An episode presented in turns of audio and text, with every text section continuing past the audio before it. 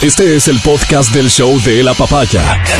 Bienvenido a la experiencia de escucharlo cuando quieras y donde quieras. Aquí da inicio el show de la papaya. Este es el show de la papaya.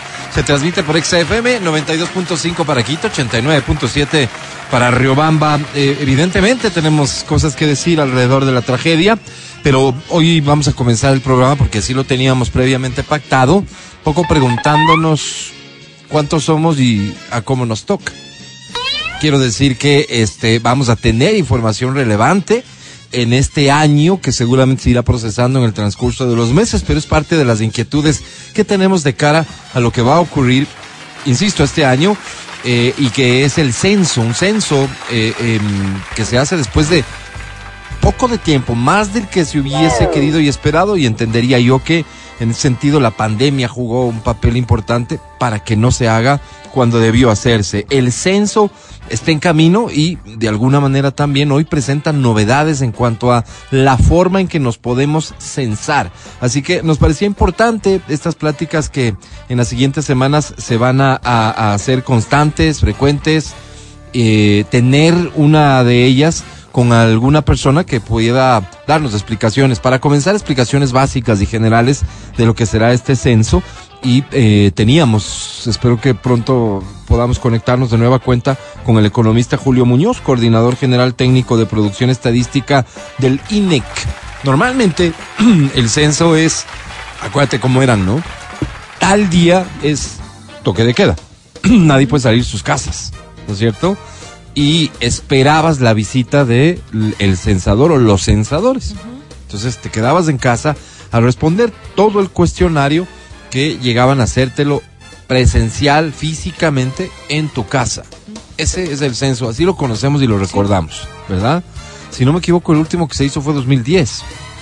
Imagínate toda el agua que ha pasado bajo el puente. Antes de la pandemia llegaron, ¿no? ¿Te acuerdas? No sé si llegaron a tu casa. Antes de la pandemia llegaron unos muchachos ahí a, a, decir, Estamos simplemente como diciendo preparando que vamos algo a así. venir. Ya.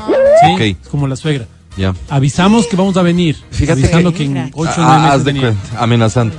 Eh, estuve chequeando y justamente sí, hay como unas etapas previas y demás, pero mm, lo fundamental, nos recordamos ese censo en el que no podías salir de casa, que te quedabas, que era un domingo tradicionalmente, que llegaban los censadores y te hacían un pocotón de preguntas, ¿verdad?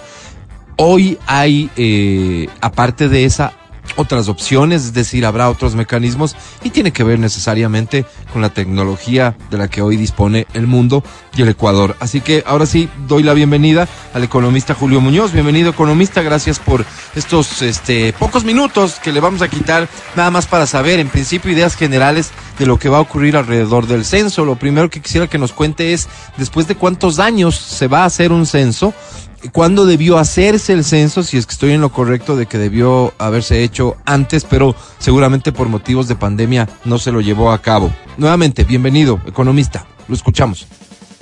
Hola Álvaro, hola a todo al, equipo que nos acompaña, las personas que nos están viendo y están escuchando por Radio Democracia. Un placer siempre estar aquí. Mira Álvaro, estamos sumamente entusiasmados, estamos listos para el censo de población, el censo Ecuador 2022. Estamos a punto de arrancar. El primero de octubre arranca la modalidad eh, del censo en línea, como tú lo bien lo mencionaste, es un censo innovador. Vamos a tener dos grandes eh, formas de censarnos, dos grandes modalidades. La primera, el censo en línea, que arrancamos el primero de octubre, y luego del 7 de noviembre al 18 de diciembre estaremos visitando absolutamente todas las viviendas del Ecuador porque no vamos a dejar nada atrás. El censo Ecuador 2022 no solo lo hace el INEC, lo hacemos los 18 millones de ecuatorianos porque entregamos información que será fundamental para responder preguntas básicas, pero fundamentales, como son eh, dónde estamos, cuántos somos y en qué condiciones vivimos. Esta información es básica para la toma de decisiones no solo del gobierno nacional, sino también de los empresarios, de los emprendedores, de las organizaciones de la sociedad civil, en fin, de todos los ecuatorianos. Son 12 años que han pasado, Álvaro, desde el último censo de 12 población años. que se 12 ya. en el 2010. Las recomendaciones internacionales nos dicen que tenemos que hacerlo cada 10 años. Obviamente tú bien lo has mencionado que por pandemia eh, tuvimos que aplazar el censo, Pero estamos listos, estamos listos para empezar. El primero de octubre arranca la modalidad del censo virtual, que es sumamente fácil, didáctica, para que todas las personas que puedan tener internet puedan eh, entrar a nuestra página censoecuador.gov.es y puedan hacer nuestro censo en línea, que no les tomará unos minutos que dedicarán al país y esa información será fundamental para la planificación de los próximos 10 años. Julio, eh, vamos de alguna manera respondiendo inquietudes que ya comienzan a presentarse, ¿no es cierto? Eh, lo primero, siendo una modalidad que viene siendo una alternativa, no la única forma a través de la cual eh, nosotros nos vamos a poder censar, y creo que esta ya es una primera aclaración importante, porque lo que se ha dicho es, ¿qué pasa con las personas que no tienen internet? Por ahí comencemos, Julio. No hay ningún, no hay ningún problema. Las personas que no tengan internet, esperen al censista del INEC del 7 de noviembre al 18 de diciembre. Visitaremos absolutamente todas las viviendas del país, incluso las viviendas de las personas que se censaron en línea. Mira, cuando te censas en línea, vas a poder tener al final obtener un certificado muy parecido al de vacunación, donde hay un código QR. Cuando lleguen nuestros censistas del 7 de noviembre al 18 de diciembre, eh, nuestro personal escaneará ese código QR, comprobará ciertas eh, preguntas y pasará a la siguiente vivienda. Así que las personas que no se pudieron censar en línea, no se preocupen porque el INEC y sus más de 17 mil censistas que estarán desplegados en territorio visitarán absolutamente todas las viviendas del país para no dejar nadie atrás. Yo tengo una pregunta. Imaginémonos que yo ya fui censado. Yo vivo en un edificio cualquiera, ya fui censado, pero no estoy el día en que llegan los censistas. ¿Qué debería yo hacer? ¿Debo pegar este código QR en mi puerta tal vez? ¿O qué es lo que debo hacer?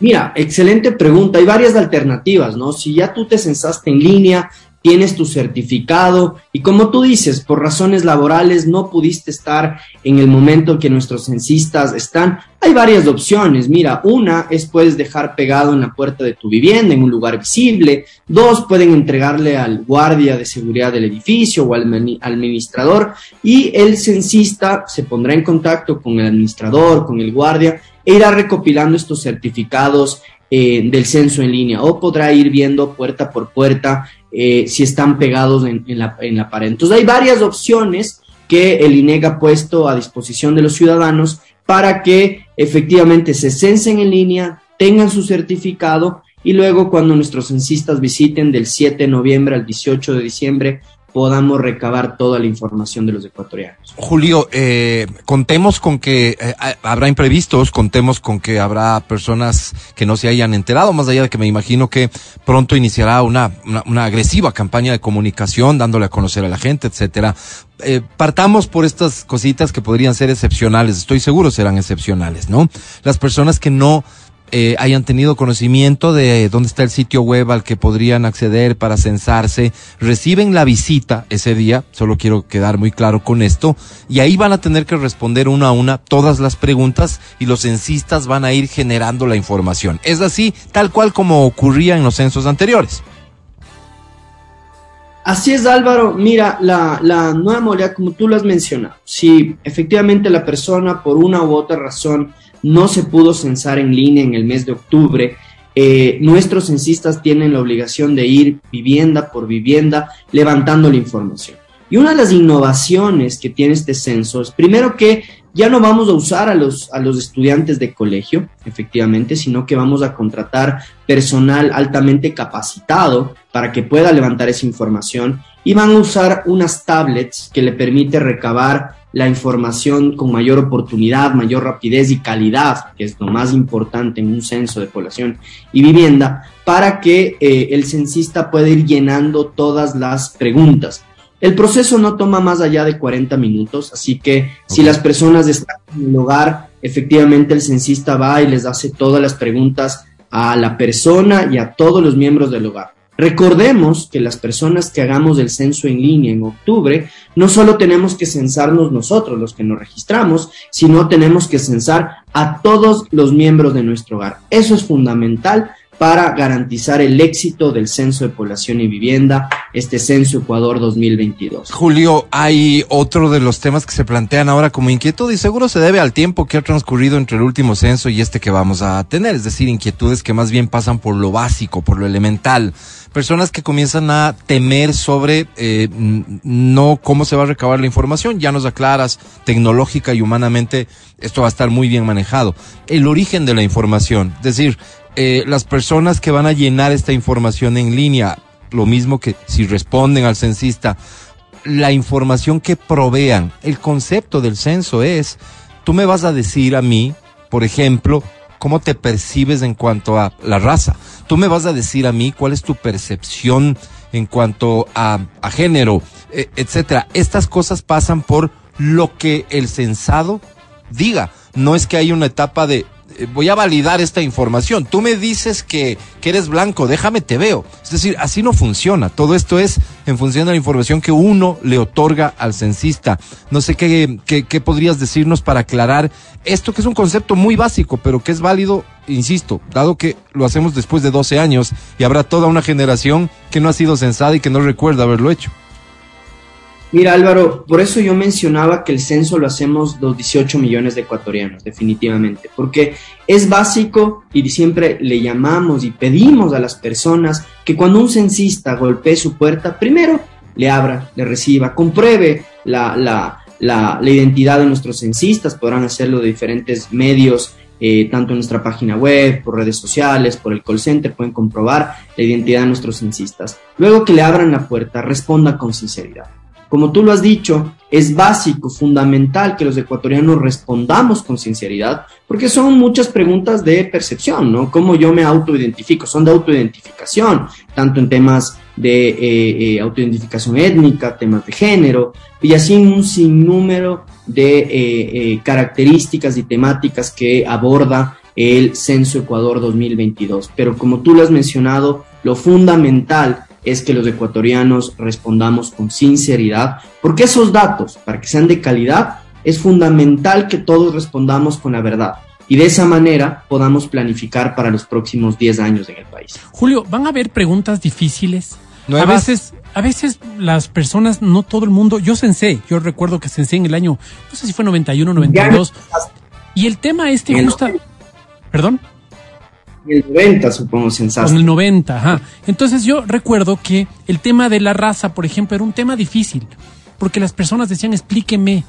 Entonces uno tiene que decir, no, lo que usted crea, ¿qué cree usted que es? ¿Usted cree que es blanco, mestizo? Más bien muy prudente como sí, censista, sí, sí, ¿no? Entonces, eh, cuando me refiero a preguntas difíciles, no me, no me refiero a preguntas con trampa, me refiero a si todos estaremos capacitados para poder responder cierta información. Y me voy al tema del género Imagínate que usted tiene pene o vagina, no es lo mismo que usted cree que es hombre o mujer. Como se percibe. Podría ser, es como se percibe, exacto. Entonces, eh, este tipo de preguntas, ¿cómo se solventan estas, estas dudas, Julio?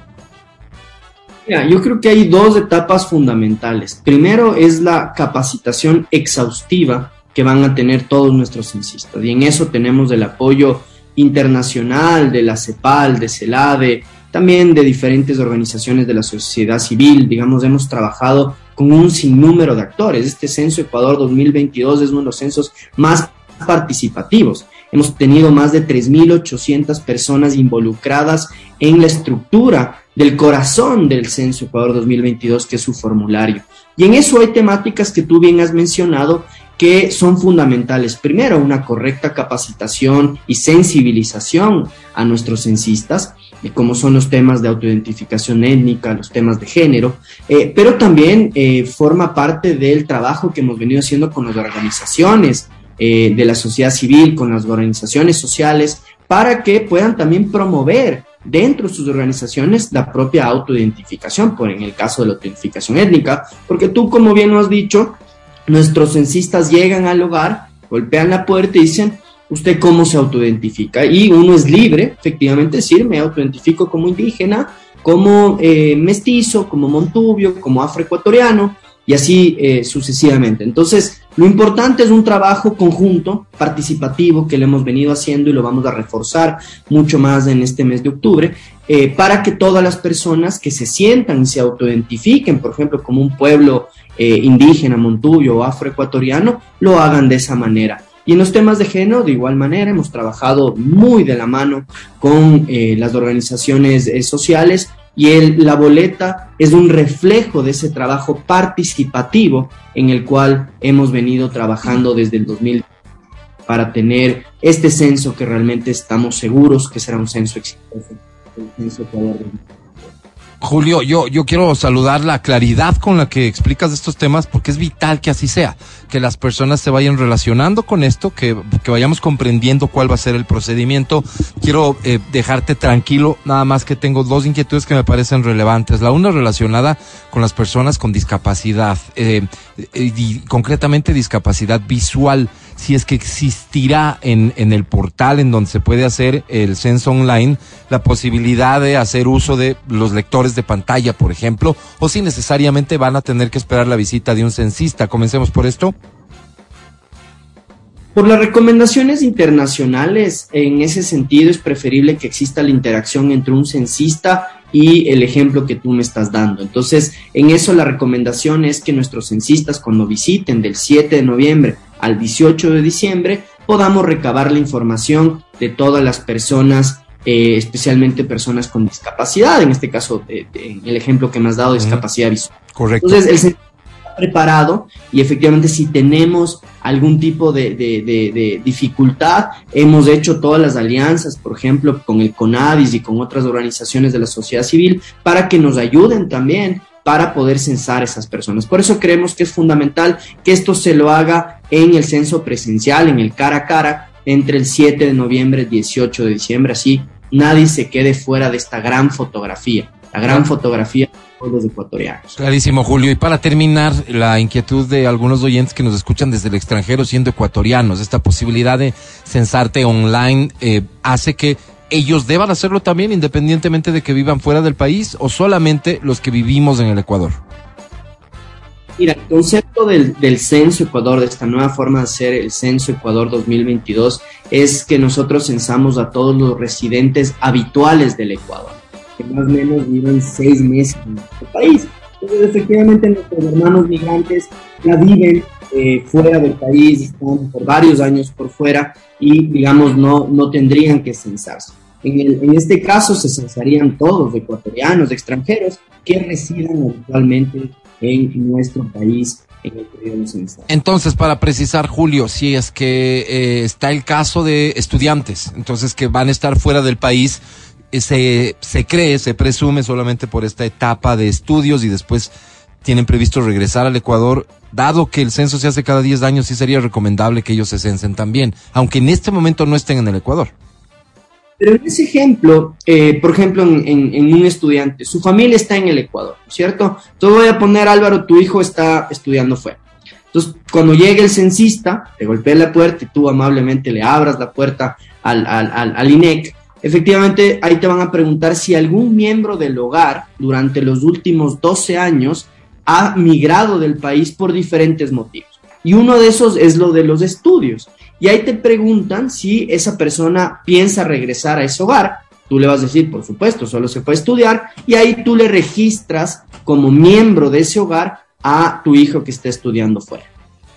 Julio, de nuevo, muchas gracias. Quiero nada más este, garantizarme que sea la primera de muchas pláticas que podamos tener para seguirle contando, explicando a la gente y atendiendo sus inquietudes, que serán súper puntuales también sobre hechos específicos. Por el tiempo, gracias al economista Julio Muñoz. Julio, un placer. Un placer, como siempre. Cuando, cuando quieran estaremos aquí. Es un placer para el INEC. Estamos muy entusiasmados de que el Censo Ecuador ya está en marcha. Así que un buen día para todos y nos estamos viendo en una próxima oportunidad. y será pronto. Gracias nuevamente. Él es el economista Julio Muñoz, coordinador general técnico de producción de estadística, claro, del INEC. Aquí comienza el show de la papaya. El podcast del show de la papaya. Con Matías, Verónica, Adriana y Álvaro.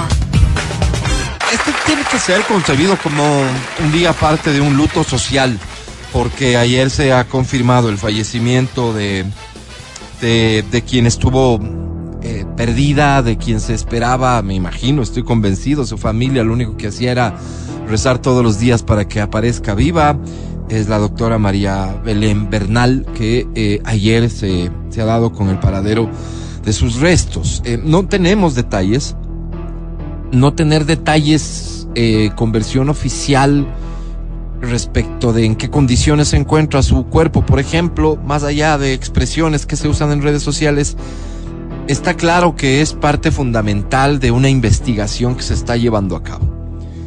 Eh, porque será determinante saber qué se hizo con ella. Es decir, en este momento hay que determinar de qué muere, cómo muere, intentar estimar cuánto tiempo ha pasado de su muerte, intentar obtener todo tipo de pruebas que permitan que lo que hoy es aparentemente evidente para todo el mundo, me incluyo, que su expareja fue el asesino, ¿no es cierto? Se logre determinar en función de lo que determina la ley, es decir, que se logre determinar su culpabilidad o no, pongamos en ese solo caso. o acompañado. Y a partir de todo eso, ¿qué ocurre? ¿No es cierto? Para eso los testimonios son fundamentales. Hay que estar claros en que lo primero con lo que se ha podido contar, con lo que ha podido contar Fiscalía, es con los testimonios de personas que dicen haber escuchado, con personas que dicen que incluso fueron a golpear la puerta, que alcanzaron a ver a dos personas sobre una cama y que salió este sujeto a, decirle que, que se largue, que no es asunto de él. Pero surgen inquietudes que me parecen totalmente naturales. Estas inquietudes de las personas tuyas, inquietudes mías, inquietudes de cualquier persona, que planteadas como inquietudes son perfectamente válidas, porque es un caso que, que se dio a conocer, que se volvió mediático. Y digo esto porque ¿cuántos casos habrán que no conocemos, ni tú ni yo nos hemos enterado? Y que más bien a propósito de este, hoy yo encuentro otro tipo de denuncias sobre asesinatos dados en un hospital, por ejemplo, de una mujer en Puerto Viejo, que fue asesinada aparentemente a golpes, aparentemente por su pareja, en un hospital. Y así otro nivel de violencia en la calle, en la casa, que no llegamos a conocer porque no son, no tienen esta magnitud de, de, de difusión. ¿Verdad? Pero entonces está este. Y está este con unos ingredientes que tampoco podemos pasar por alto. Definitivamente no.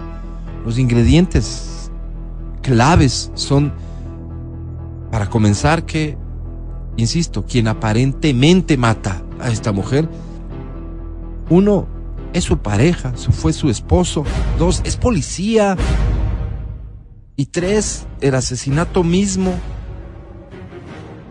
según testimonios a golpe sucede en la escuela de formación de la policía. Todo esto son ingredientes que, por cierto, por supuesto, van a merecer, aparte de un proceso de juzgamiento natural, independientemente de quién se trate la víctima y de quién se trate el agresor, van a requerir de otro tipo de acciones por parte de otro tipo de autoridades e instituciones. Y algunas respuestas ya hemos visto, algunas respuestas. Porque, repito, como inquietudes, está muy bien. Pero como sentencias, a lo que somos muy dados también, no esperen, no pretendan, no quieras, al menos no en todos, que todos hagamos nuestras las conclusiones que un sujeto en un tuit popular o en un post popular o en un programa popular de redes sociales. Dice, cree, estima, piensa.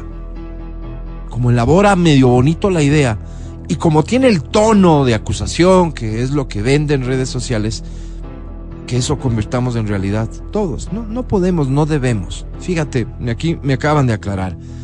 Estuvo, de hecho, hoy con nosotros el comandante la policía, quien ya se refirió a que la autopsia ya se llevó a cabo y se ha determinado que fue golpeada y asfixiada. Podríamos decir que eso coincide con las versiones que han entregado otras personas. Hay hechos y hay criterios. Los hechos se irán conociendo. Las opiniones, los criterios y demás, con todo el derecho del mundo de esgrimirse. Creo que lo fundamental y lo primero es, por un momento, por un momento, usando este caso, intentar generar una sensibilidad que nos lleve a decisiones y acciones sobre la violencia. Yo la pondría así, en principio, violencia en general. Violencia en general. Como el gran paraguas de todo esto. Violencia contra la mujer, violencia de género, por cierto, por supuesto. Violencia de una autoridad. Todo lo que esto significa. Todo esto tiene que ser analizado por una sociedad sensibilizada ante un hecho.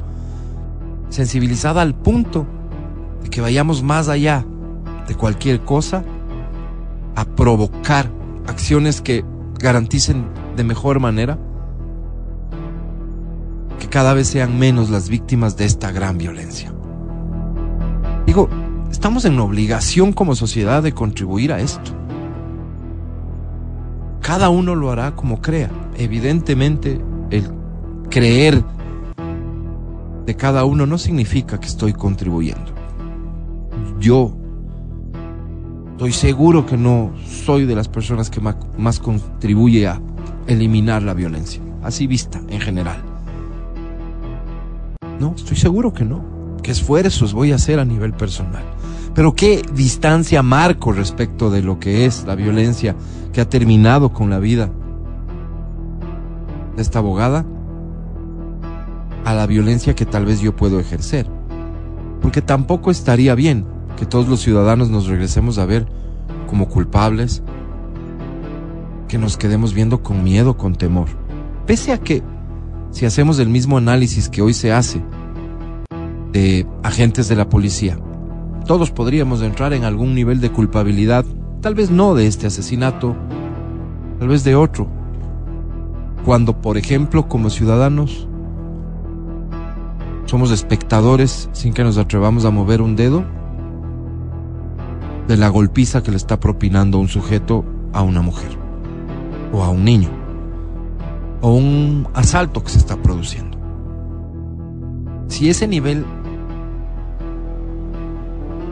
de generalización que le aplicamos con tanta facilidad a la policía nos aplicáramos como sociedad, tal vez todos seríamos culpables de algo. ¿Y por qué digo esto?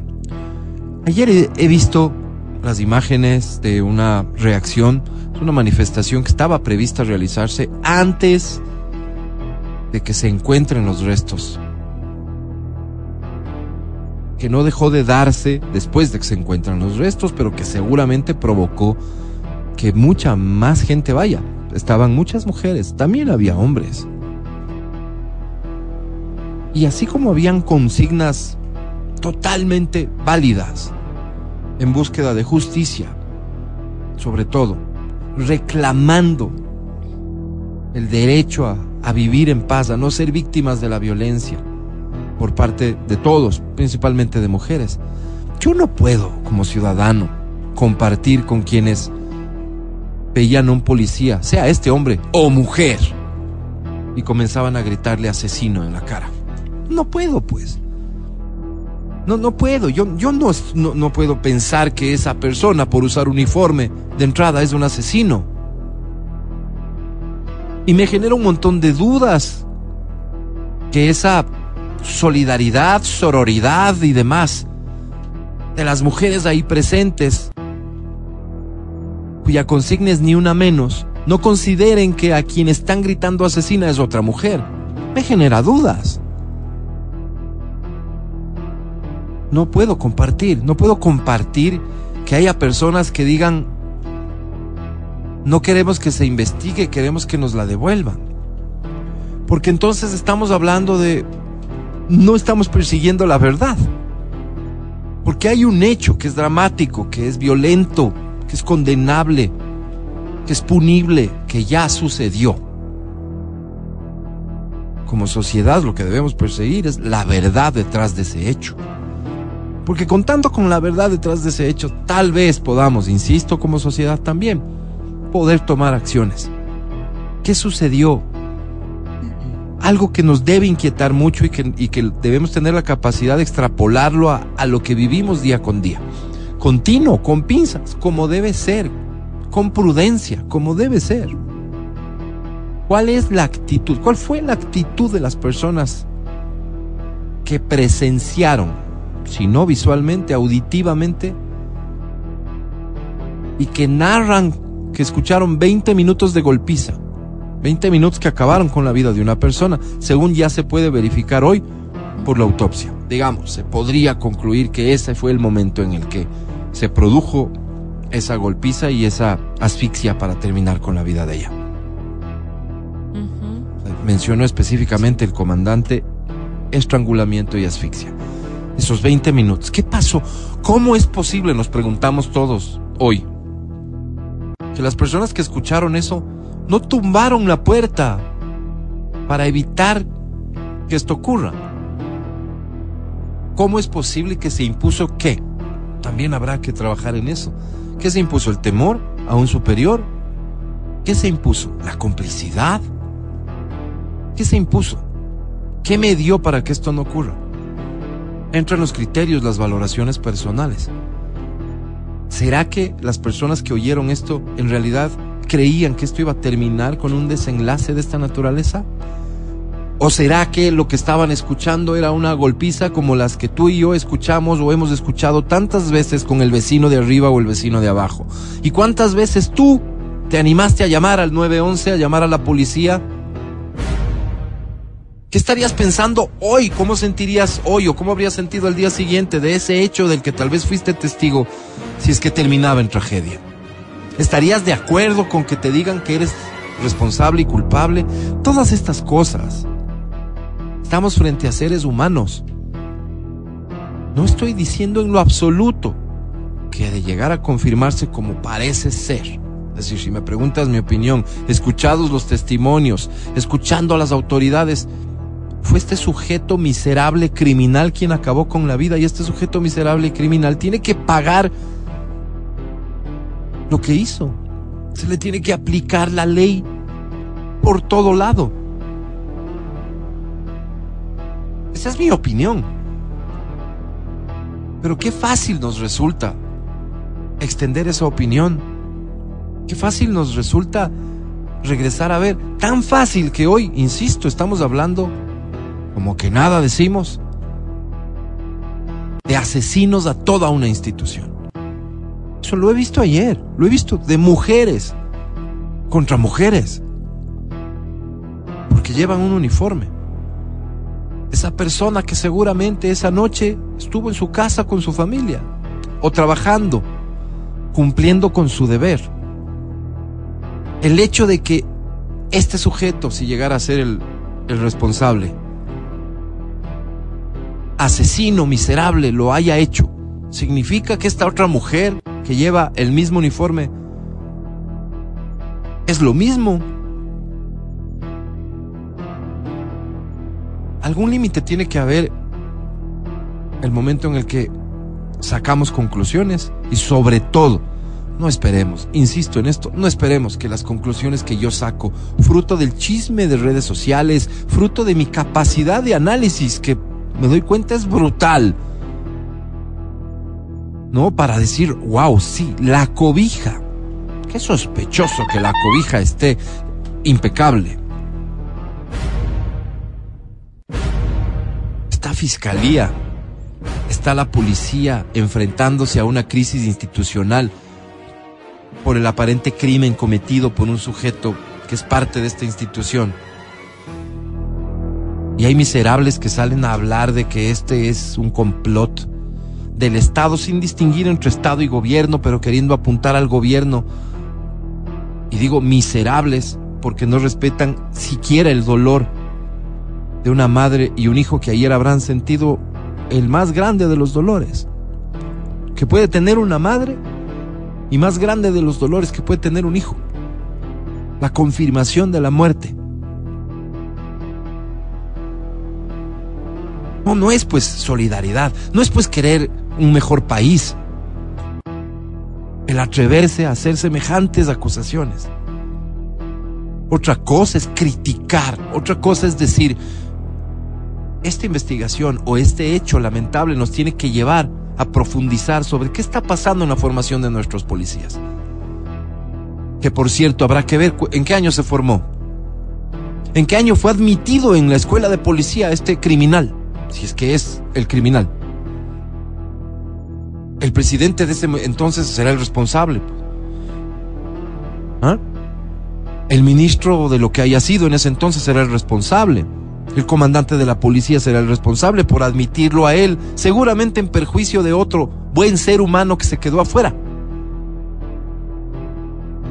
Sacar esas conclusiones no es solo mala fe, o mejor dicho, no es solo estupidez, sino además mala fe. Pero pretender que esto sea solo visto, como otros creería yo de manera errónea, han dicho crimen pasional. Escuchaba con atención abogados decir, eso no existe. Porque eso es intentar casi, casi que justificar que fue una persona llevada al límite por un tema eh, eh, de sentimientos y emocional. No, no, no, no, no, no. Este es un criminal.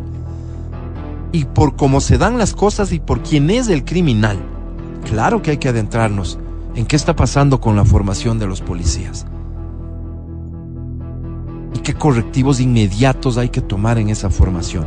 ¿Cómo? Por ejemplo, reemplazar inmediatamente a quien está al frente de esa formación, de la escuela de formación de policía. ¿Cómo? Por ejemplo, colocar a una mujer al frente. Pero insisto, a quienes nos interese esto, hagamos fuerza porque primero sea la verdad. Y eso tal vez contribuimos socialmente y ciudadanamente sin quitarle los ojos de encima a este tema. Decir, no pasando la página hacia la siguiente noticia. Los medios de comunicación que han estado tan entregados a esto van a tener que entregarse a otra noticia que seguramente aparecerá mañana y Dios quiera no sea trágica.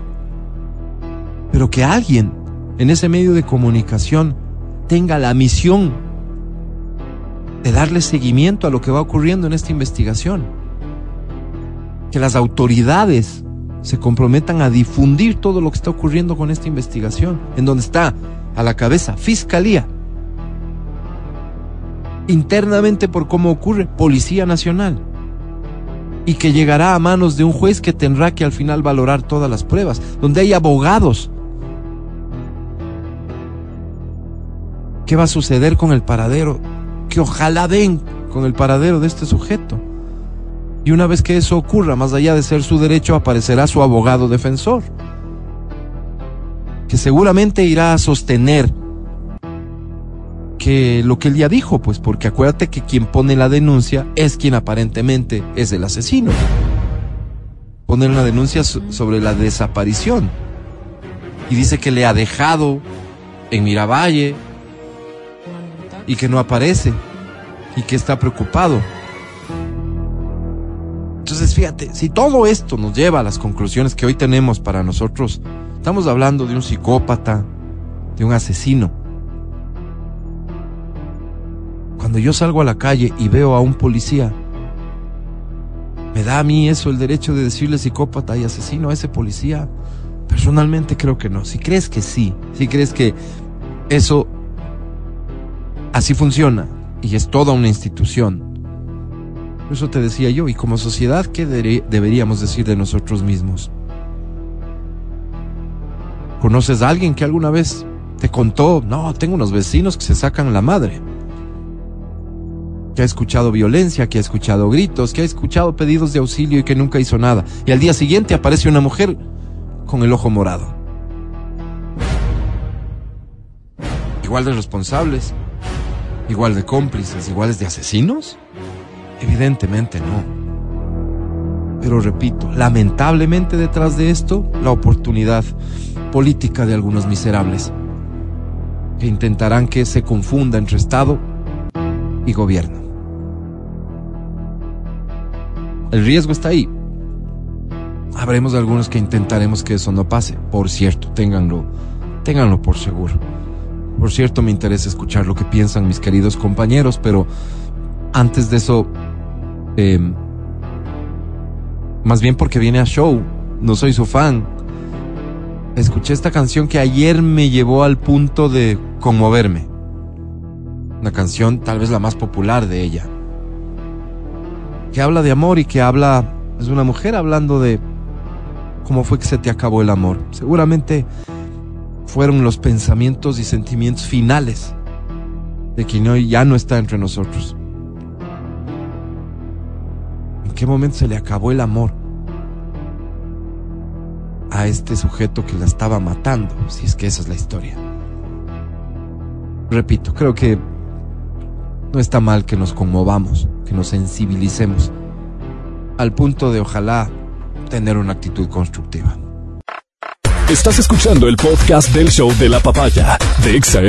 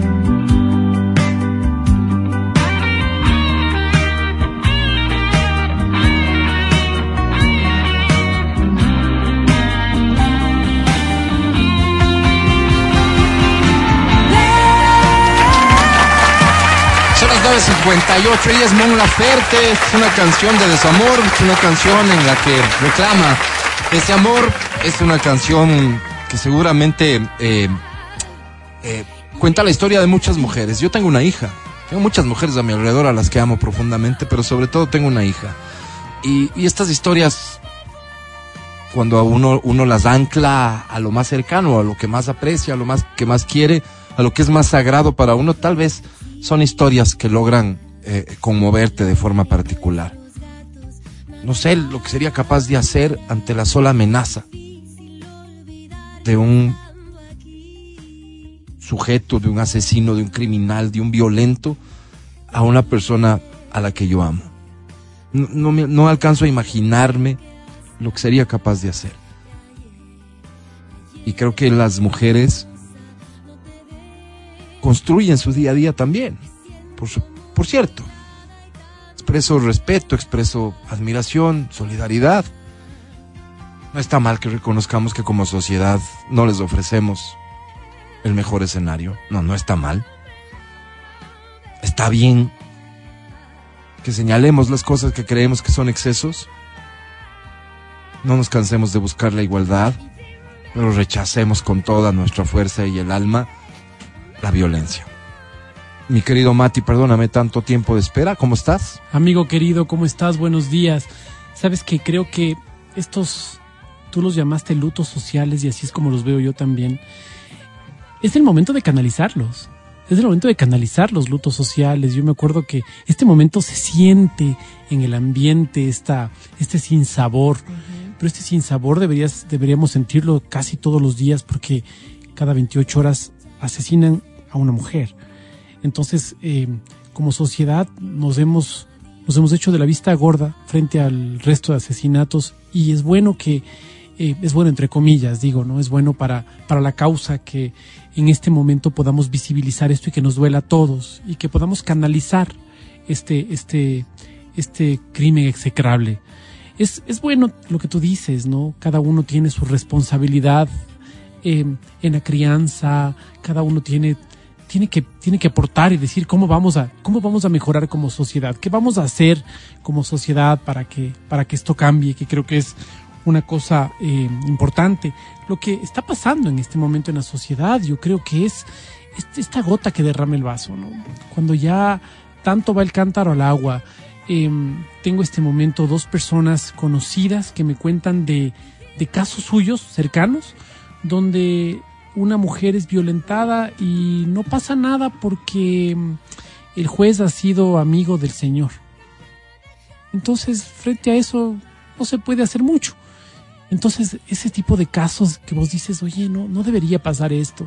No, no conozco a estas mujeres, pero siento su impotencia, ¿no? Siento la impotencia de que una cosa, como tú dices, al tener mujeres a mi alrededor, digo, qué triste debe ser que tu hija llegue a la casa y vos digas, ¿qué pasó? ¿Pusiste la denuncia? Sí, pero ha sido amiga del juez, él es amigo del juez.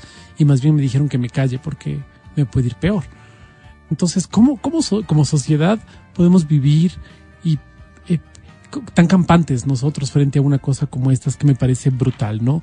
Y em, creo que también es el momento, no, no sé, yo no, yo no sé, no, no entiendo cómo, cómo, cómo rearmar la institucionalidad, no, no, no entendería cómo, no entendería cómo hacerlo cuando ves que el bote está haciendo agua por todas partes, me refiero a la policía, cuando tienes cosas como eh, policías entran con municiones a la cárcel, policía encuentra esas- en el asesinato este de la persona este en Cuenca, policía en pirámides, policía, o sea, se habla mucho de la policía últimamente. Claro, claro. Entonces vos dices, a ver, ¿cómo, cómo rearmo esto? Sí, ese es el Es una labor muy compleja que no, no le encuentro cómo, Lo primero, reconociendo. pero creo que nosotros jugamos un papel importante. Sí, pero además, ¿Cómo? Mati, además, lo primero reconociendo Mm. que estas cosas suceden.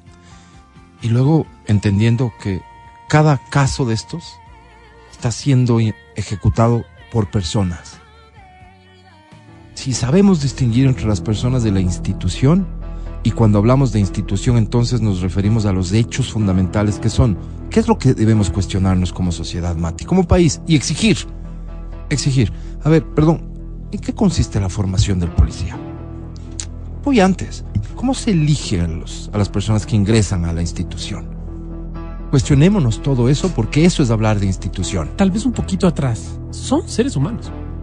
Son seres humanos y como seres humanos, pues todos los seres humanos cometemos errores. Son hijos de alguien. ¿Me entiendes? Y esto de ser seres humanos te hace que no puedas señalarle con el dedo. Porque dices, No, oye, no, Yo también he cometido errores. Hay personas, no es propio de la policía, Claro. no es propio del ejército, no es propio de... Es que, es que Mati, fíjate. Si, vas a la cárcel y en la cárcel encuentras personas que en la cárcel han cambiado y han dicho, yo quiero rever mi vida. Entonces encuentras de todo en todas partes. sí.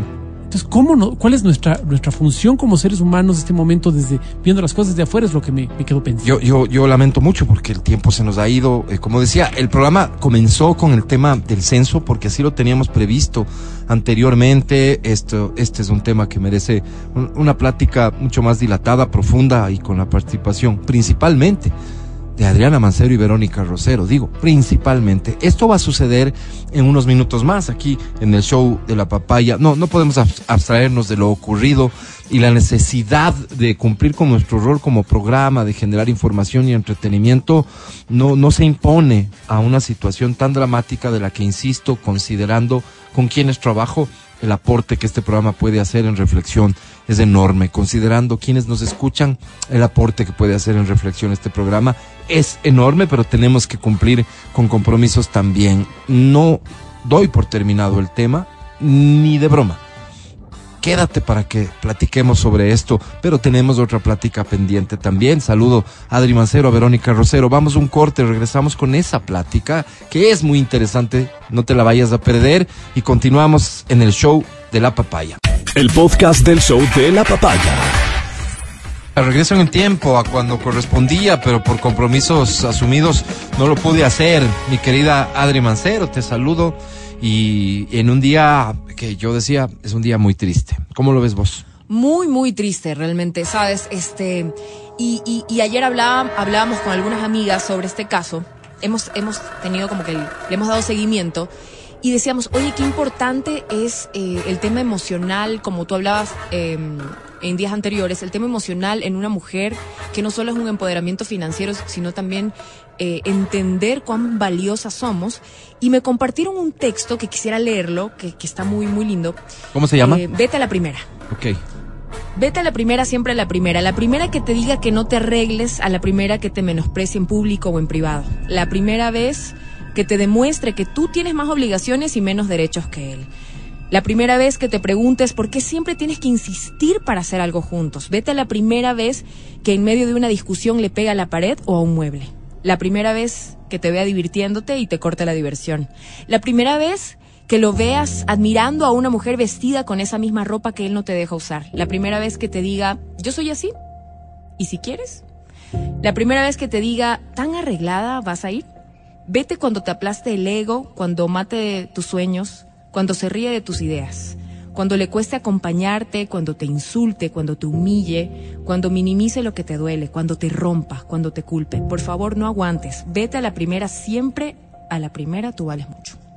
Eh, yo vi el texto y me, me conmovió. Me puse a buscar respuestas a ese texto porque siempre hay alguien que puede plantear una visión diferente a cada cosa y, y me quedé también con algo que marca tal vez la excepción a todo esto y es a las personas que son capaces de ver y entender este texto en, en su intención maravilloso, vete a la primera. Habrá personas, mujeres específicamente, que no lo logren hacer. Y decirle esto a una mujer que no logra eso es, decía, como decirle a una persona que sufre de depresión, métele ganas. Es una situación compleja. Cada circunstancia, cada pareja, cada relación, cada hombre, cada mujer, será un mundo. Habrán cosas admisibles y cosas inadmisibles. Siempre hemos hablado aquí, creo que en eso nos podemos tal vez dar por satisfechos de que siempre, siempre, siempre ha habido la posibilidad de que a través de los criterios, la experiencia de Adri, de Vero, hemos tenido la posibilidad de topar estos temas. No, no es fácil. Y como sociedad no se resuelve las cosas de esa manera. Mi querida Vero, este, ¿cómo lo viste tú? ¿Cómo, cómo, cuánto te golpeó al, al confirmar una noticia que tal vez todos ya la dábamos por hecho, ¿no es cierto? Es que como que estás en eso de que dices, seguro ya la mató. O sea, creo que creo que hay, hay un montón de, de elementos que se van de alguna manera mezclando, ¿no? Y que están relacionados con las propias vivencias. Claro, yo no lo puedo ver como mujer, lo puedo ver como madre, por la edad, por las circunstancias, por todo lo, lo- lo que, lo que estaba pasando. Entonces, claro, mi primera reacción no fue decir, pobre doctora Bernal, no. Pobre, y en el sentido, quiero que lo entiendan, de, de profunda empatía con la persona a la que estoy diciéndole A la mamá. a la mamá. Y yo a- ayer que, ya cuando en la mañana nos llegó esta información a través de un chat, decían ya la encontraron, sin que haya todavía el testimonio de la confirmación oficial. Claro, en principio dijeron una osamenta y de alguna manera uno dice osamenta, no, pues o sea, el 11 deterioro y todo ¿no? lo demás, no, no, no, no cabía. Pero luego ya empezaron a, a dar cuenta de que quizás el término no era el más adecuado, fue, era un cuerpo así lo que se encontró y, y ya se sabía que era de la persona a la que todo el mundo estaba pidiendo se la encuentre viva. Bien dices tú, em, em, hay momentos en los que la fe humana, y yo creo que cualquier persona que está inmersa en un proceso de dolor, lo que pierde al final es esta esperanza de encontrarle, ¿no? Hice un seguimiento en el- los últimos días de las declaraciones de la madre y claro, en cada uno de los testimonios de la señora, lo que hacía es señalar que la está buscando, que la está esperando y que van a salir adelante juntas. Creo que como madre, ese es precisamente el sentimiento más lógico y natural que puedes tener. La negación total de que algo tan dramático pudo haberle ocurrido a la persona que más amas, a tu hija. Y claro, entonces, cuando ya se confirmó todo esto, sí sientes una, una sensación de un profundo vacío. Más allá de las distancias, más allá de no, no haberle conocido nunca ni a la señora Bernal, ni a su madre, ni a su hijo, ni a nadie. Creo que mm, logré dormir como hasta las 3 y algo de la mañana, porque em, me cruzaban estas ideas que quizás a un montón de mujeres también se les cruzaron. Es, ¿y si algo así llegara a pasarte cerca? Y digo, yo lo ponía siempre en el contexto de madre. Tengo una hija algo menor que la doctora Bernal. Y me ponía a pensar en esta circunstancia de madre de cómo ayudarla. Porque no es solamente el hecho de ahora estarla velando. Es todo lo que vino antes. Todo lo que tuvo que haber vivido. Y más allá de este otro aspecto que, que Adri nos, nos acaba de dar con su relato, en el que comparto ciertas cosas y otras no, porque es tan difícil para una mujer poder racionalizar los momentos. Por eso digo, no solo es la muerte, sino todo lo que vino antes, todo lo que habrá vivido, todo lo que habrá pensado, todo lo que le habrán dicho, todo lo que sus amigas abogadas le habrán hecho reflexionar respecto de esta relación, lo que su madre le habrá dicho respecto de esta relación, porque no creo que un ser humano cambie de la noche a la mañana para convertirse en la bestia que le mató. Entonces, todas estas cosas me hacía pensar en que todas, a todas nos dijeron en algún momento de la vida no aguantes. Y, y muchas de nosotros somos personas educadas, me refiero a la educación formal. Muchas de nosotras ganamos nuestro propio dinero. Muchas de nosotras nos podríamos valer y mantener.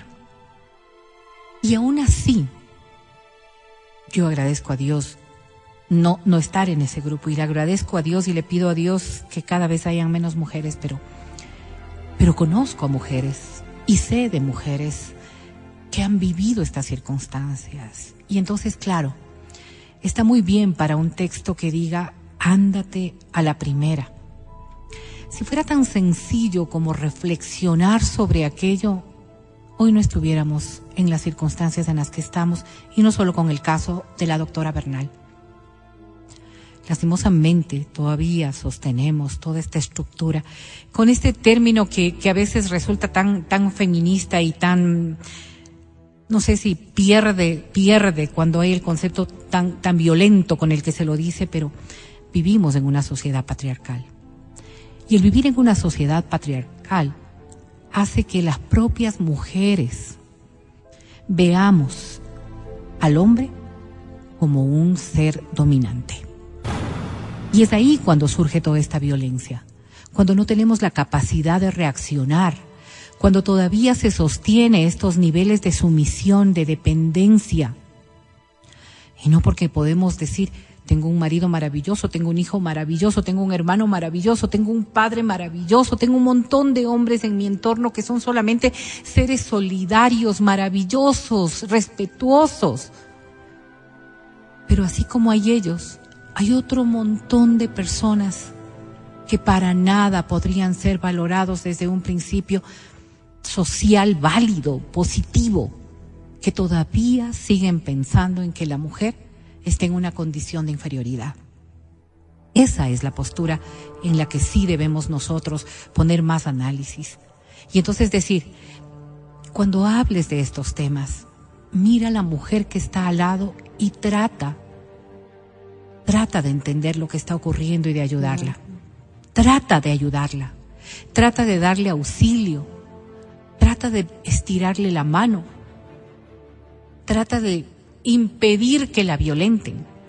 Porque creo que de lo que estamos dejando de lado cuando el autor es un policía, es que esta es una cifra más de femicidio. Que fue el esposo quien la mató. Que fue su compañero, aquel en quien ella depositó su confianza, su amor, su cariño, el que la mató. Y como él, hay demasiados hombres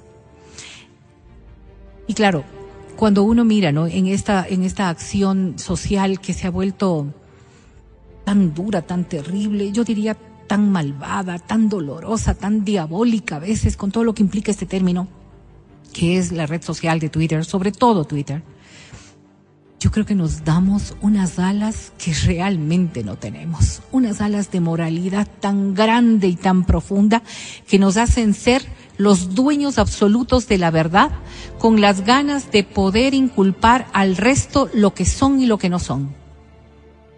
He visto verdaderos santos en el Twitter. He visto gente que se ha hecho dueña de la verdad con el dedo acusador de poder decir es el Estado el responsable. Qué difícil entender cuando meses atrás decíamos nosotros gracias a la policía por determinada circunstancia o pobre policía que no puede usar la fuerza para defenderse de.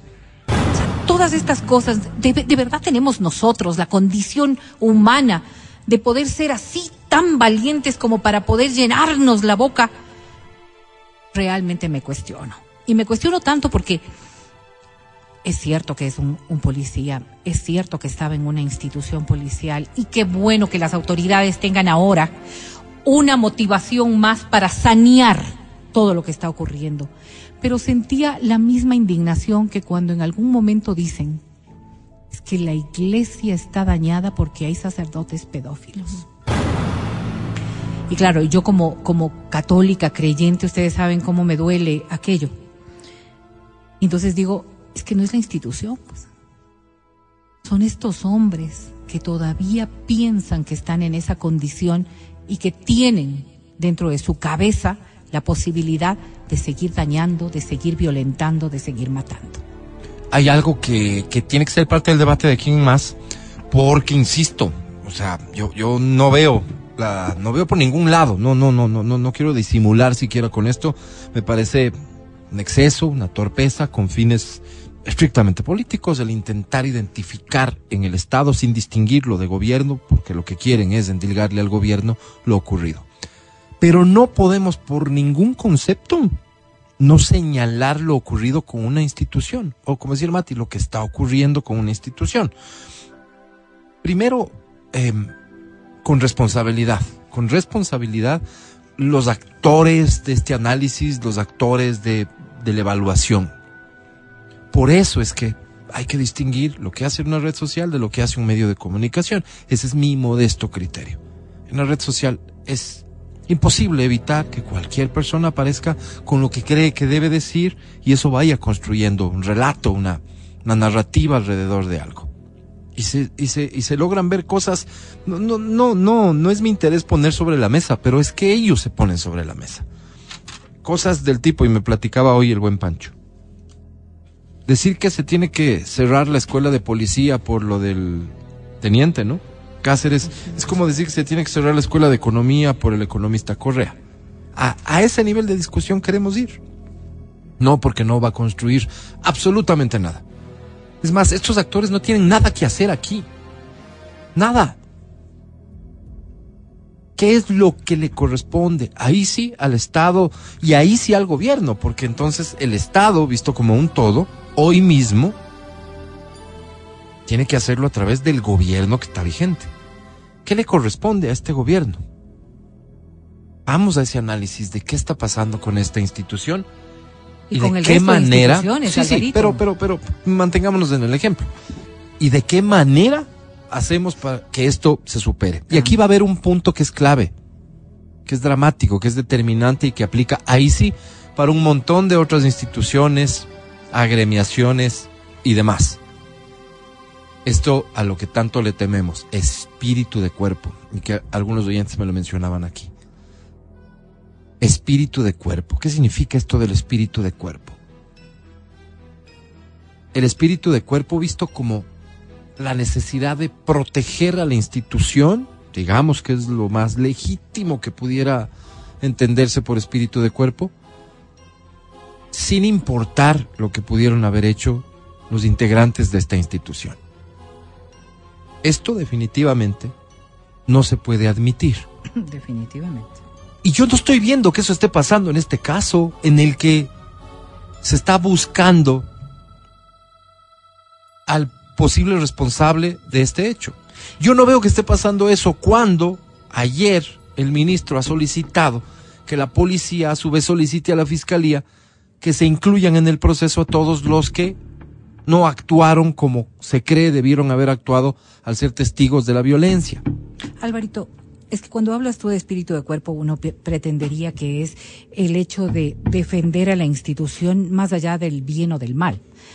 Y yo creo que este es un momento clave para la Policía Nacional y solamente para reiterar el ejemplo, ¿no? Porque creo que es un momento clave para la Fiscalía, un momento clave para los jueces, un momento clave para la sociedad, un momento clave para los abogados, un momento clave para el resto. Pero creo que el espíritu de cuerpo debería darse en función de restaurar la credibilidad frente a la institución. Y este es el momento en desechar a todos esos elementos, porque no podemos hacernos los ciegos de que la misma policía encuentra a integrantes de sus fuerzas metidos en actos ligados al narcotráfico, ligados a la delincuencia organizada. Entonces, ahí, ahí, ahí está el momento de hacer aquello, de lograr precisamente estos cambios en donde los ciudadanos, los ciudadanos policías que están inmersos en un proceso de esta naturaleza, puedan defender la institución que tanto quieren y por la que tanto se han sacrificado. La mejor forma de defender esa institución, y esto para todos, para la gran mayoría, que no estarán involucrados en ninguno de estos ejemplos que hoy se conocen y cuantos que ni conoceremos. Estructuras, parte de esas estructuras criminales y lo que sea. La gran mayoría de miembros de esa institución, la mejor forma de defender su institución, porque me imagino que todos estarán preocupados, interesados, muchos hasta dolidos. Conozco muchas personas que son parte de esa institución, que aman esa institución, que aman la misión que tienen en la sociedad. Que han dedicado su vida a No, ello. no, no, no se puede generalizar, no, no es tan sencillo como decir, es que mi experiencia me dice esto. Hay personas detrás de esas experiencias. No pueden, sino hoy esta es la oportunidad de hablar, de decir, para corregir, Para cambiar. Para cambiar. Se tiene que terminar, si acaso llegase a existir, el temor al superior.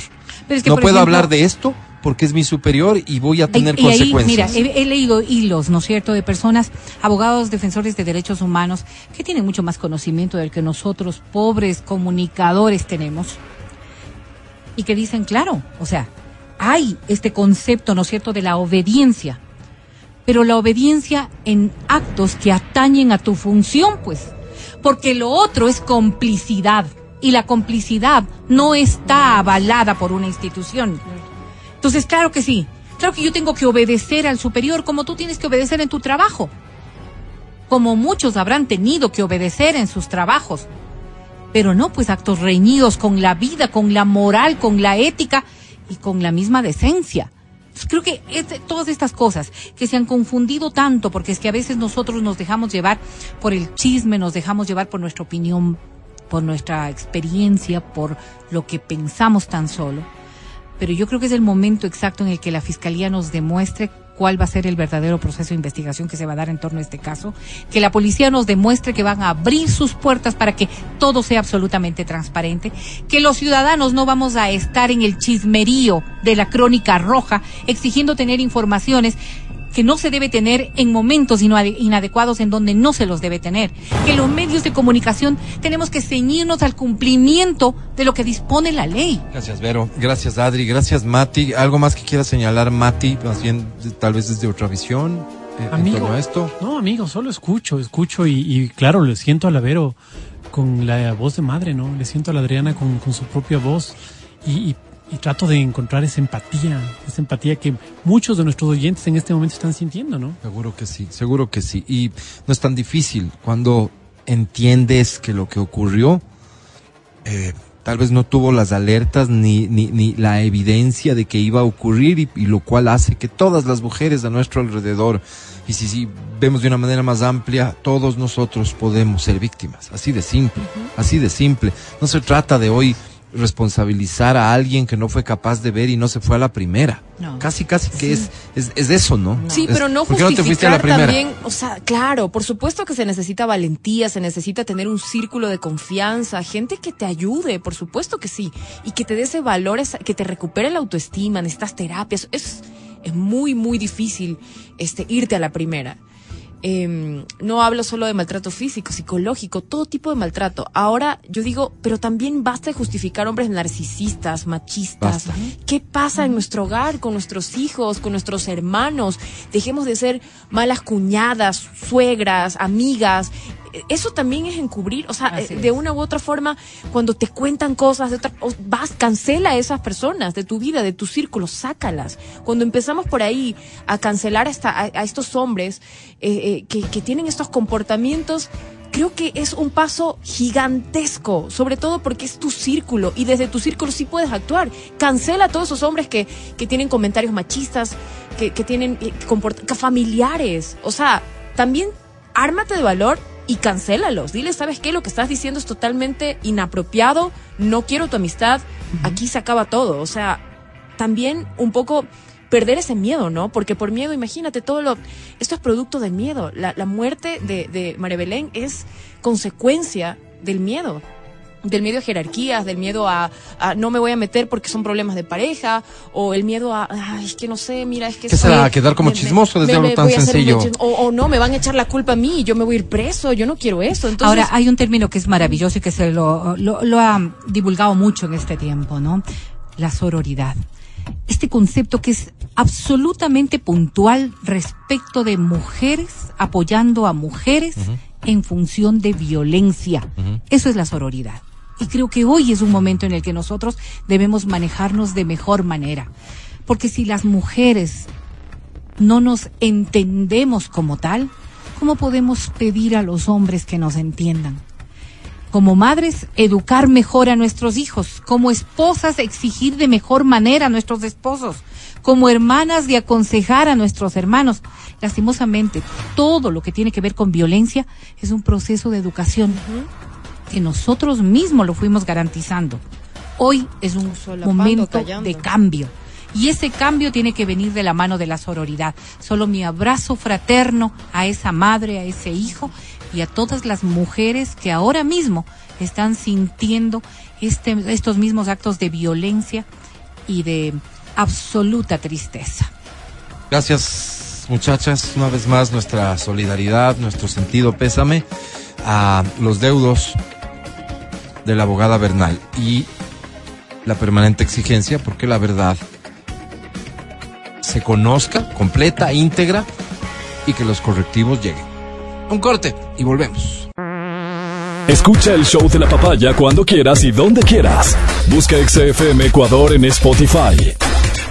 Síguenos y habilita las notificaciones. Vuelve a escuchar este programa en todas partes. En Spotify, XFM Ecuador. Llama, llama en cabina, se llama, llama cabina, llama cabina, llama cabina al 25 23 290. o 25 59 555 o 25 23 290. Ya. Si quieres boletos para el concierto del señor Ricardo Arjona. Si quieres boletos para el concierto del señor Caramelos de Cianuro. Si quieres boletos para el concierto del señor Mark Maluma. Marc Anthony Maluma, son dos. Si quieres boletos para el concierto de Sebastián Yatra. Si quieres boletos para el fiestón de Halloween con Moderato. Extravagancia, Do Blanco y Cabas. Si quieres boletos a multicines. Si quieres cualquiera de estas opciones de premio. Damas y caballeros, a esta hora es entonces la hora adecuada para que seas parte de...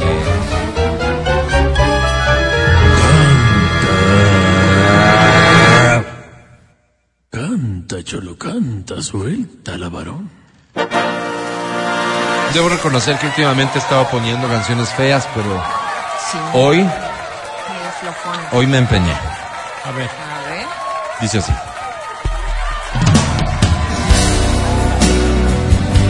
Tendrías que decir de esta canción? Que no sé cuál es la Salvo que es maravillosa. ¿La cantamos juntos? Will always No, love es you. David Bisbal. No ha podido olvidar Es el señor David Bisbal. Se llama Dígale. aquellos ojos No, tristes, así se llama la canción. soñadores que yo amé. La dejé por conquistar una ilusión ¿Cómo dice? y perdí su rastro. Qué linda. Y ahora sé que es ella Qué linda. todo lo que yo buscaba. Ya estoy Te escucho. buscando la de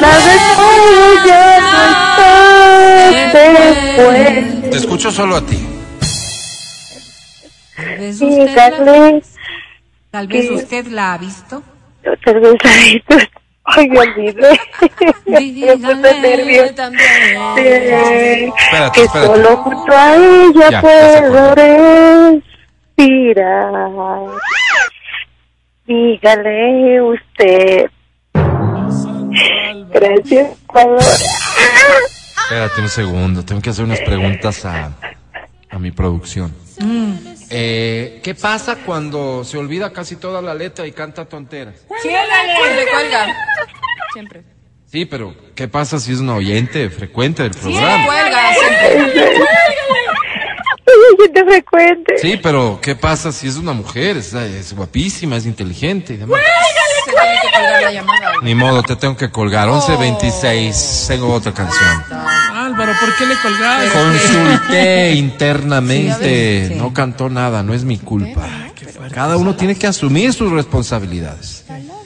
Esta dice así. Mi canción. ¿Cuál es?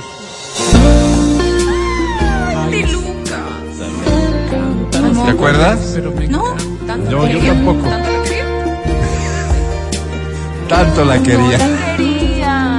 Se llama tanto la quería. Eres tan hermosa y a la vez tan difícil. ¿Qué eres tan Difícil. ¿De quién es? ¿De quién es? Porque la vida pasa y pasa y sí. te quiero a mi vera. Andy Lucas. Si me trataste como un juguete sucio y abandonado.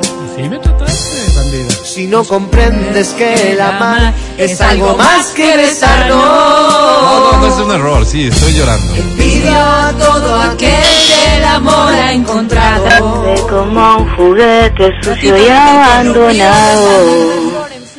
Si no comprendes que el amar es algo más que besarnos. Envío a todo aquel que el amor ha encontrado. Que lo mío no es ir de flor en flor y que de eso ya me he cansado. Solo quería adornar las noches con tu cara morena y decirte que hay corazones que no huyen de la tormenta. A veces la miro y lloro y lloro, pensando que pudo y no fue el final. Ver a las nubes tapar las estrellas, estrellas que solo te quieren mirar. Porque eres la cuna que me hace sin nada, Porque eres la lluvia que no hace mojar. Sin ti yo veía tardes de historias, historias que nunca quise ver acabar. Hasta ahí nomás Dios te pague, gracias. Oye, Ay, qué linda. oye, oye, oye, Qué bonita interpretación. yo, yo quiero hacer una dinámica contigo. ¿Sí? Porque quiero hacerte justicia, ¿ok? Ok. Mencióname tres nombres de cantantes mujeres ecuatorianas. Eh, Marrendón, Pamela Cortés, eh, mira la. Mira, ¿Ya? Ni las tres juntas te llegan a los talones. Dios santo. ¿Cómo te llamas? Cintia García. Un aplauso para Cintia García, por favor, público. Qué bonito canta Cintia. Aquí está escribiéndome Mirela Chesa protestando. Mirela, no dije yo tu nombre, lo dijo Cintia. quien ha venido a ocupar tu lugar. Lo siento mucho.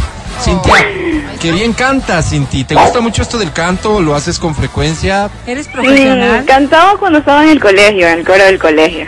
Coro De del años. colegio. ¿En qué colegio estabas?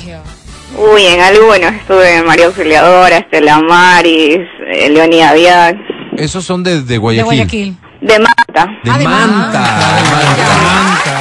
Perdóname, ¿y Me cuál, encanta, Manta. cuál era la razón de cambiarte de un colegio al otro?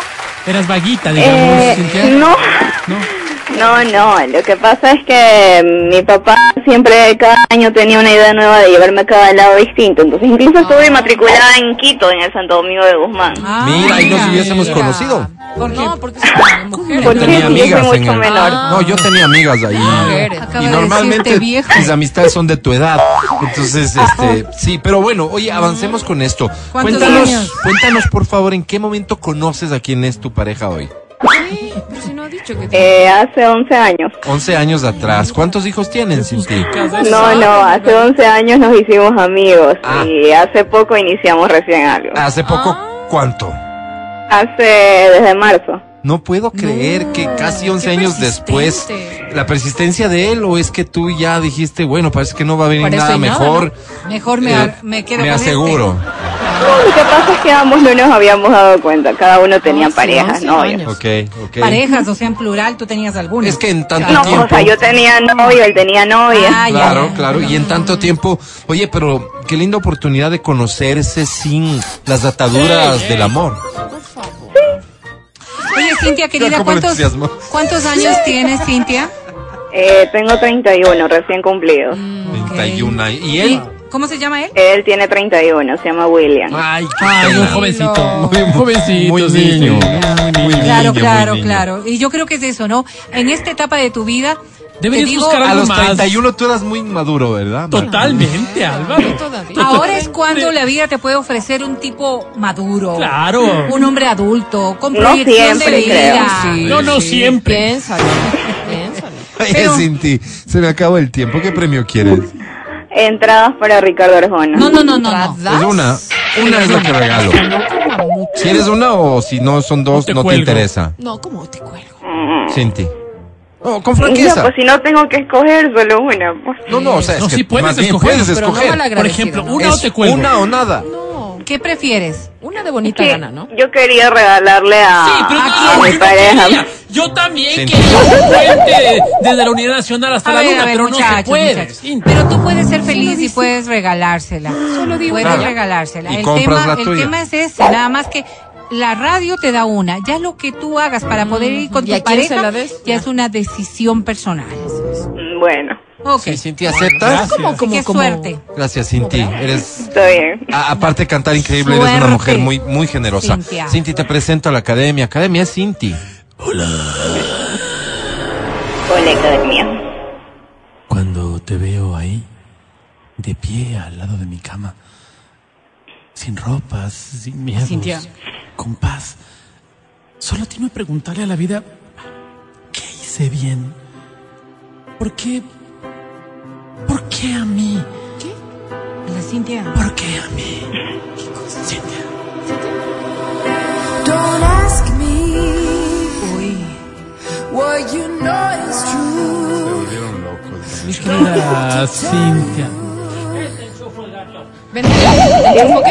No, eh, siempre me cogen de pato, digo yo solo tiene que, tiene que dar las, los puntajes, entonces voy a hacerlo. Eres la academia, sea. academia. Voy a hacerlo con cariño. Bueno. Tienes una voz impresionante. Así es, cantas lindo. Tiene una voz impresionante, una voz muy bonita al hablar, al cantar, una soltura. Tienes novio, tienes todo. Qué Mi querida bueno. Cintia, sobre 10 tienes. Suerte, Cintia, suerte.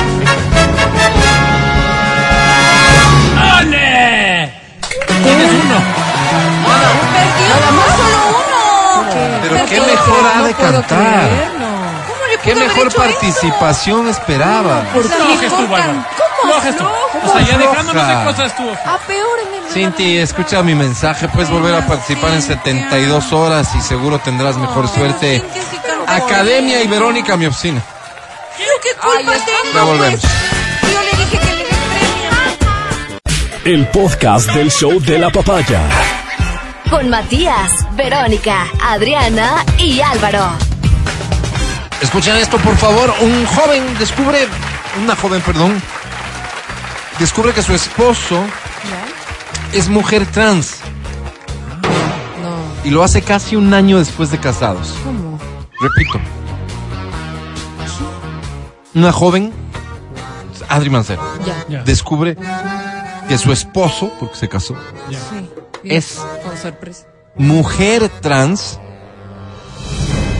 casi un año después de casarse. ¿Cómo? No, facilito. No sirve de facilito porque descubrió después de un año, pues Claro, Álvaro. pues, o sea. O sea, fácil que pase, quiero decir, Ah, porque ya. es una mujer trans. Al final. o sea, pero no como.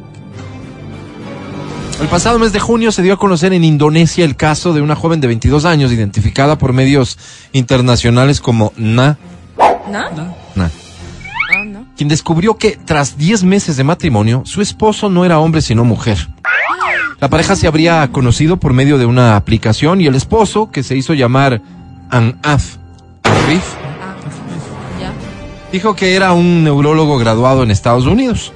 Primeramente se relacionaron en línea y después se vieron en persona. Durante una semana, Anaf le ayudó a Na a cuidar a sus padres inclusive. Oh.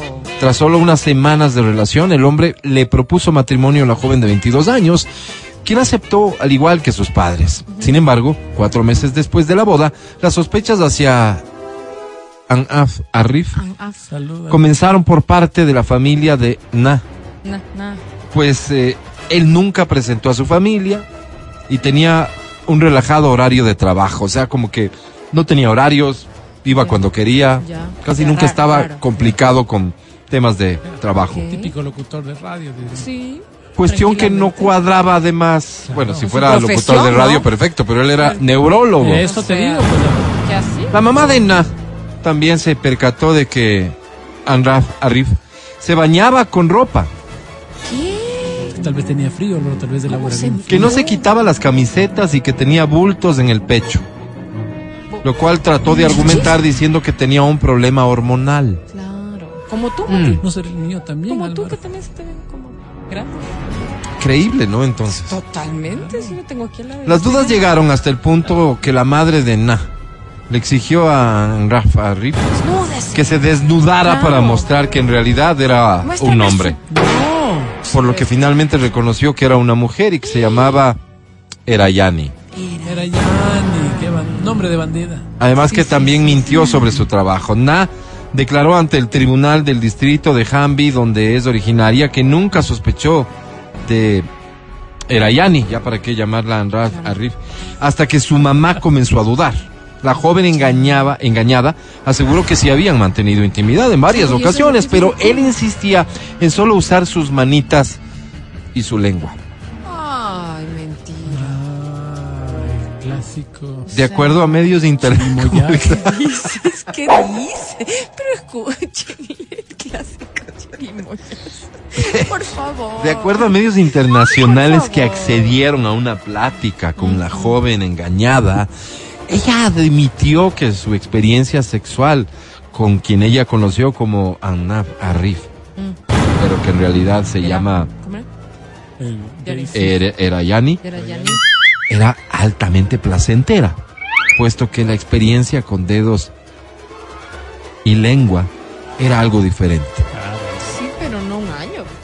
Digo, no. O sea, Periodistas un poco más incisivos, tal vez, intentaron preguntarle, pero ¿acaso nunca le dio ganas por verle su miembro sí, viril? su mandarle, mandarle mano, como quien dice. ¿Cuánto tiempo después de un- en una relación, Adri, eh, digamos, No, o sea, tú ya... hay, hay momentos, ¿no? Hay como etapas. karaoke. Claro, no, la, la primera vez que lo ves, o sea, haces como. Pero un- ¿cuánto tiempo después? un- un- Desde que No, no, comenzaron. Semana y media. Pero primero ves con ropa, ¿no? O sea, ves- haces como Ah, un con ropa ya reconocimiento, intentan un darse cuenta. reconocimiento, un reconocimiento del lugar. Pero, pero, ¿vía tacto Ya- o visual? No, no, visual nomás. No, Ya. no, no, no hay tanta confianza. Ya digamos que pasadito ¿Cuánto? un mes, digamos, porque no seas mes. tan, ¿ya? Un Un mes. mes. Este, ya, ya, como que, ay, ya se te fue la mano por ahí, ya puedes. Digamos en el cine. tan- tantear por ahí, Ya. donde sea. ¿no? Ok. Mes y ya como que, digamos como que mides, ya. O sea, Es ah, por interés de saber qué tan bien dotado está. Sí. O sea, como que lo. Sí. Lo mides, lo mides. ¿no? O sea, mano llena, media mano. ¿no? Ya. Y ya, digamos, después de unos dos, puede ser, sí. ¿Los qué? Digamos, dos desayunas. mesecitos.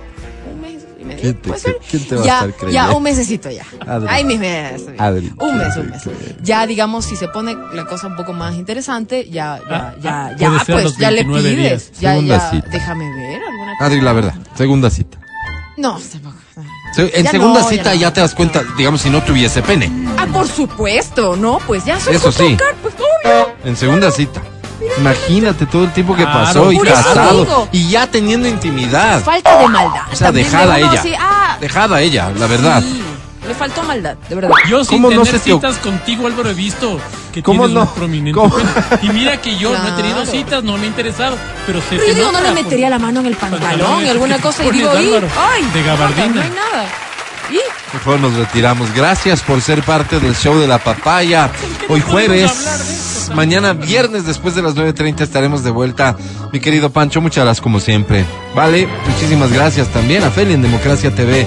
Señor licenciado Matías Dávila, hasta mañana. Amigo querido, muchísimas gracias a las personas que nos han escuchado en Riobamba, Quito y sus alrededores. Y por qué no Hollywood, como dicen los americanos. Hasta mañana. Así dicen. Adri Mancero, hasta mañana. Gracias, chicos. Feliz jueves. No, que disfruten jueves, jueves. mucho. Un besito. Claro, jueves. Verónica Rosero, que estés muy bien. Hasta mañana. Para ustedes lo propio, descansen, coman rico, pórtense ¿Te vas bien. de fiesta hoy, Vero? Sí, me voy de fiesta. Tengo Sí. una buena, buena, buena fiesta. ¿Y qué creían? ¿Que Vero no se va de fiesta? Por favor, sí. sí, claro que sí. Sí, la gracias, vieron. Gracias por Que invitarme. te vaya muy bien, Vero, Muchísimas querida. gracias, Yo soy. Álvaro Rosero nomás, el, el más humilde de sus servidores. Bye. Chao. Te decía Álvaro.